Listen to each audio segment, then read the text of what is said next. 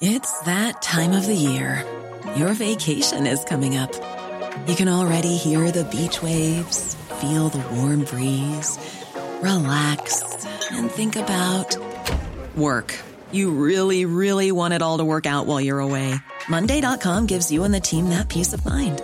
When all work is on one platform and everyone's in sync, things just flow wherever you are. Tap the banner to go to Monday.com.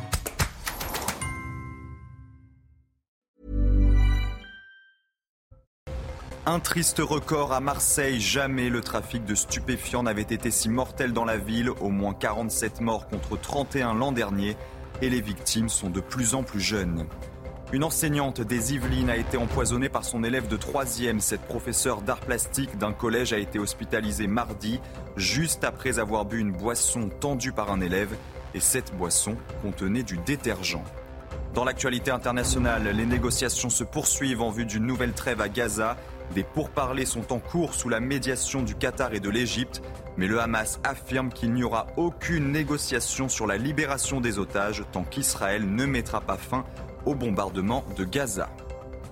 C'est un coup dur dont les ostréiculteurs de Loire-Atlantique se seraient bien passés. Le préfet du département a interdit la vente d'huîtres récoltées au nord de la baie de Bourgneuf depuis le 6 décembre. Une quarantaine de personnes ont en effet été victimes d'une intoxication alimentaire.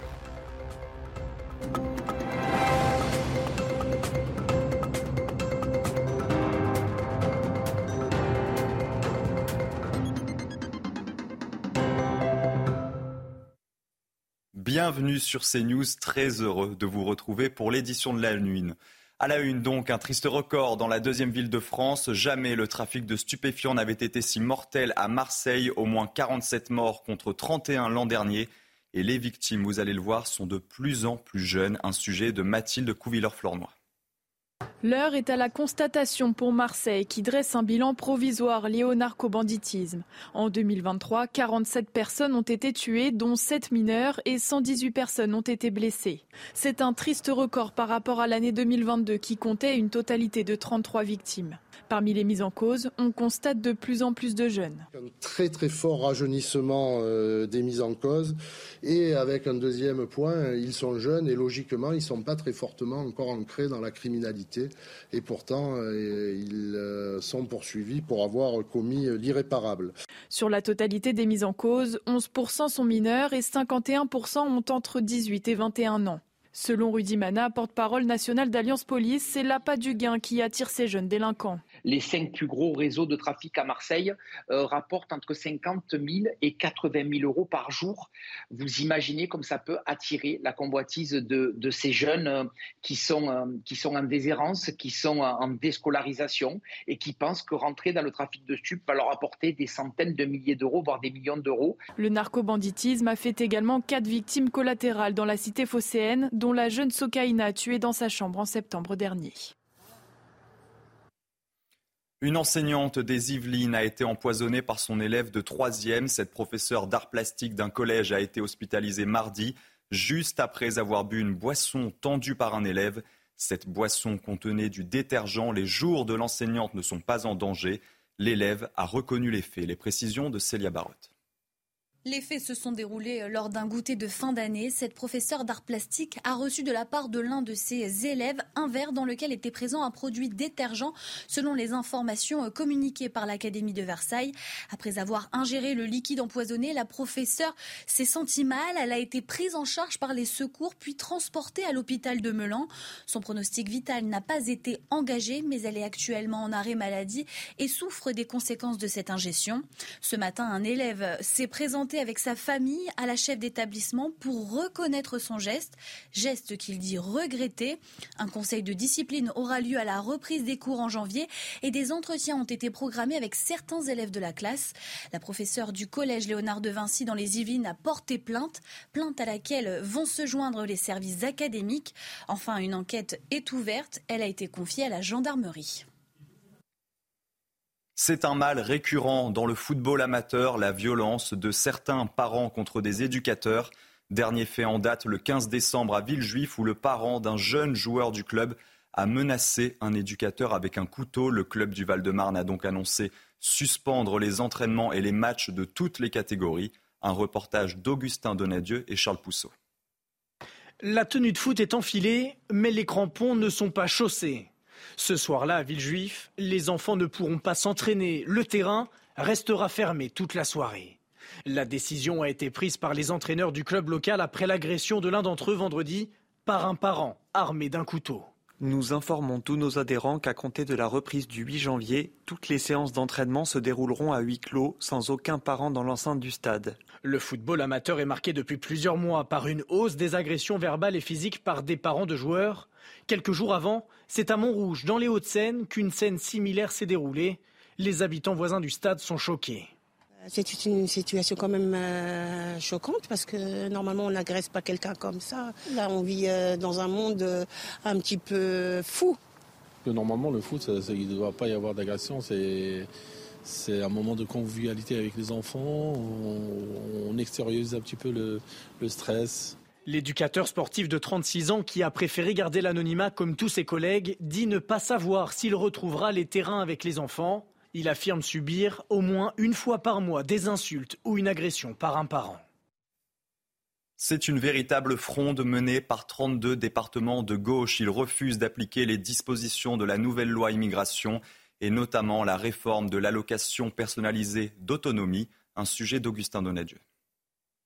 Pour 32 présidents de départements de gauche, pas question d'avoir une préférence nationale.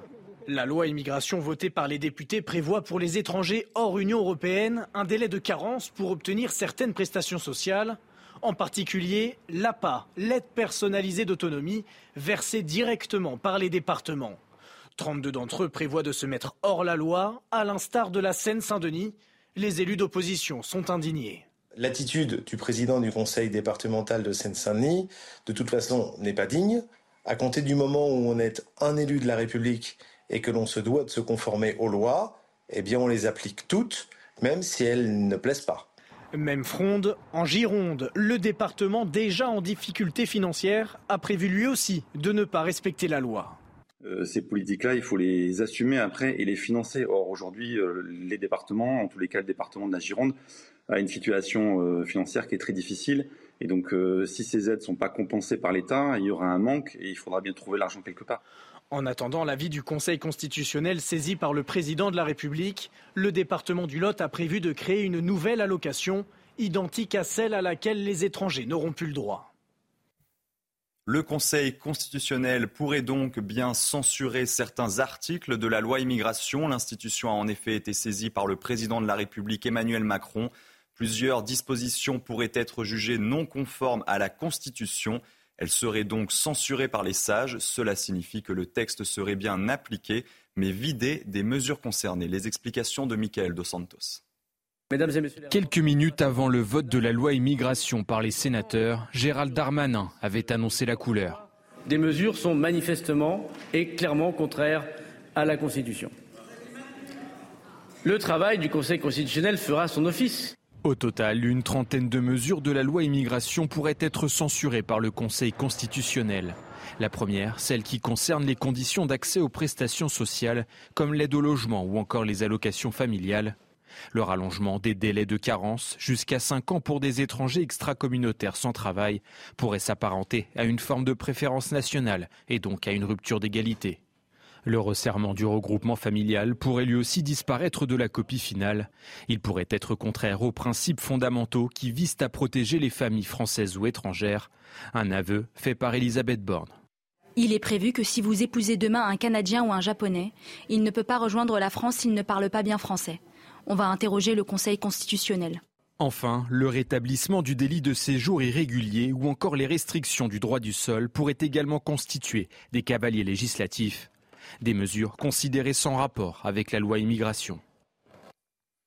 Dans l'actualité internationale, les négociations se poursuivent en vue d'une nouvelle trêve à Gaza. Des pourparlers sont en cours sous la médiation du Qatar et de l'Égypte, mais le Hamas affirme qu'il n'y aura aucune négociation sur la libération des otages tant qu'Israël ne mettra pas fin au bombardement de Gaza. Stéphanie Rouquier est notre envoyée spéciale à Tel Aviv. Effectivement, les négociations pour une nouvelle trêve se poursuivent et elles sont extrêmement difficiles. Le chef du bureau politique du Hamas, Ismaël Haniyeh, était au Caire hier pour négocier de futurs accords. Et selon une source diplomatique, Israël avait proposé une trêve d'une semaine en échange de la libération de 40 otages.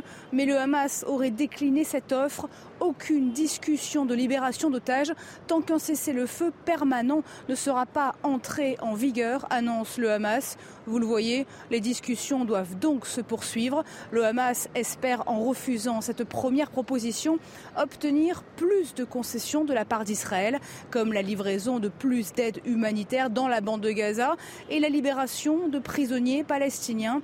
Sachez que le djihad islamique, et qui détiendrait aussi des otages, a indiqué que son chef se rendrait début de semaine prochaine en Égypte pour prendre part à ces discussions. Mais en attendant, eh les combats se poursuivent dans la bande de Gaza. Et ce matin, eh les bombardements israéliens étaient encore plus intenses, sans doute une manière de mettre la pression sur le Hamas. La plupart des kibbutz visés par les attaques du 7 octobre sont complètement dévastés et en ruine. Les quelques maisons encore debout sont désertes, mais certains habitants sont de retour dans ces zones, des zones très dangereuses. Nos journalistes ont suivi en exclusivité des retraités qui sont rentrés chez eux dans le kibbutz de Berry. Antoine Estève et Stéphanie Rouquier. L'un des commandos du Hamas qui a attaqué le camp de Berry s'est réfugié dans cette maison. Elle a été évidemment bombardée par l'armée israélienne. Dans la maison d'à côté, Omri et son épouse viennent de se réinstaller cette semaine. Ils ont dormi ici pour la première fois depuis le 7 octobre. Ils ont vu sur les gravats et les bâtiments détruits. Ici, tout leur rappelle les heures sombres des attaques terroristes. Même les bruits de combat à quelques centaines de mètres d'ici, de l'autre côté de la frontière avec Gaza. Omri nous montre la pièce blindée de leur logement. Elle leur a sauvé la vie pendant le raid du Hamas sur le kibbutz. On entendait tirer dans tous les sens dehors. On ne savait pas trop si c'était l'armée. Et ensuite, on a compris que ce n'était pas l'armée, mais que c'était le Hamas. C'est l'un des tout premiers couples de retraités qui revient s'installer à Be'eri. Le cœur lourd, mais avec l'envie de vivre, presque comme avant. C'est quand même bien d'être à la maison et de voir les jardins qui fleurissent autour de nous. On a beaucoup de copains qui ont été assassinés ici. C'est horrible. Certains d'entre eux étaient nos meilleurs amis. Mais c'est toujours chez nous ici. Si on s'en va, ils auront gagné. On doit rester ici. Leur voisine, Aura, a aussi décidé de rentrer chez elle. Depuis le mois d'octobre, elle vivait chez son fils à Tel Aviv. Elle nous explique qu'elle va devoir apprendre à vivre avec la peur. On entend les combats, les coups de feu dehors. C'est pas facile tout ça. Mais on s'habitue. Si le Hamas revient, s'il passe le grillage, notre armée sera là en 10 minutes. La frontière est très surveillée par les militaires. Le kibbutz comptait plus de 1000 habitants avant les attaques qui ont fait plus de 100 morts. Une cinquantaine seulement vont revenir s'installer à Be'eri dans les prochains jours. Emmanuel Macron est arrivé ce jeudi en Jordanie où il fêtera Noël avec les troupes françaises. Le président de la République s'est entretenu avec le roi Abdallah II. Au menu des discussions, l'aide humanitaire et médicale à la population civile de Gaza. Retour en France à présent où un agriculteur a été condamné à payer plus de 100 000 euros, oui, à ses voisins à cause de l'odeur et du bruit de ses vaches. Cet agriculteur de l'Oise a perdu face à un collectif de riverains qui se plaignait donc de nuisances provenant de son exploitation. Et alors qu'il demandait le pourvoi en cassation de son dossier, la justice a rejeté la procédure. Voyez ce sujet d'Aminat Adem. C'est dans ce petit village de l'Oise que cet agriculteur a été condamné pour le bruit et l'odeur de ses vaches. Aujourd'hui, euh, on veut du produit local, mais loin de chez soi. Et c'est un peu déjà là, on marche sur la tête dans le discours. L'histoire remonte en réalité à 2010, lorsque six voisins portent plainte contre la mairie de Saint-Aubin-en-Bray pour avoir délivré le permis de construire de cette étable à l'agriculteur. Trois ans plus tard, ils obtiennent gain de cause et parviennent à annuler ce permis, puis se retournent contre l'éleveur, condamné à verser plus de 100 000 euros de dommages et intérêts, et la destruction du bâtiment à l'origine du conflit. On est un petit peu abattu, c'est euh, aussi une grande déception, même si on savait que les chances de succès étaient assez limitées. C'est une jurisprudence qui s'est créée, qui, n'est pas du tout en faveur euh, bah, de, des collègues. Euh, comme vous savez qu'il y a une ferme sur deux pratiquement dans l'Ouest qui est à proximité d'habitation. Pour éviter la destruction de ce bâtiment, l'agriculteur a proposé des aménagements pour réduire les nuisances sonores. L'éleveur, désormais symbole de la ruralité menacée, appelle l'État à réagir avant que ce scénario ne se répète un texte pour protéger les agriculteurs a déjà été adopté en commission et devrait bientôt être voté par l'Assemblée. C'est un coup dur dont les ostréiculteurs de Loire-Atlantique se seraient bien passés. Le préfet du département a en effet interdit la vente d'huîtres récoltées au nord de la baie de Bourgneuf, et ce depuis le 6 décembre. Une quarantaine de personnes ont en effet été victimes d'une intoxication alimentaire après une fête organisée par les pompiers de Vendée. Nos correspondants sur place, Michael Chailloux et Jean-Michel Decaze. Le port du Collet en Loire-Atlantique est inhabituellement calme pour la période. 56 ostréiculteurs ont reçu l'ordre de laisser les huîtres au large. Commercialisation interdite après l'intoxication de 47 personnes, dont 40 pompiers qui fêtaient la Sainte-Barbe à Saint-Gilles-Croix-de-Vie, dans le département voisin. L'ARS a donné l'alerte le 13 décembre. Sur les quais, c'est entre deux portes que les exploitants acceptent d'en parler, à condition qu'on ne les reconnaisse pas. C'est un coup dur, hein, Personne à la bernerie avait besoin de ça. Les services de l'État ont identifié le lot contaminé et le producteur concerné. Malgré tout, ce sont les huîtres de tout le nord de la baie de Bourgneuf qui resteront bloquées en mer jusqu'à la fin janvier. Ça nourrit la crédibilité aussi euh, de la confiance euh, que la population, que nos concitoyens peuvent avoir sur les produits alimentaires qui sont mis sur le marché. Cela comme d'autres produits. Les intoxications sont dues à un norovirus qui s'est répandu en mer après les fortes pluies du mois dernier, entraînant les pollutions dans les parcs à huîtres. Deux personnes ont été hospitalisées pour des gastro-entérites graves.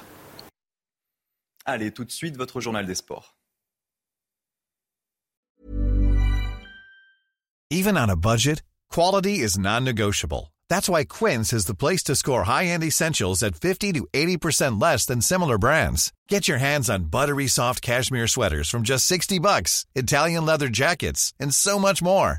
And the best part about Quince, they exclusively partner with factories committed to safe, ethical, and responsible manufacturing. Elevate your style without the elevated price tag with Quince. Go to quince.com slash upgrade for free shipping and 365-day returns.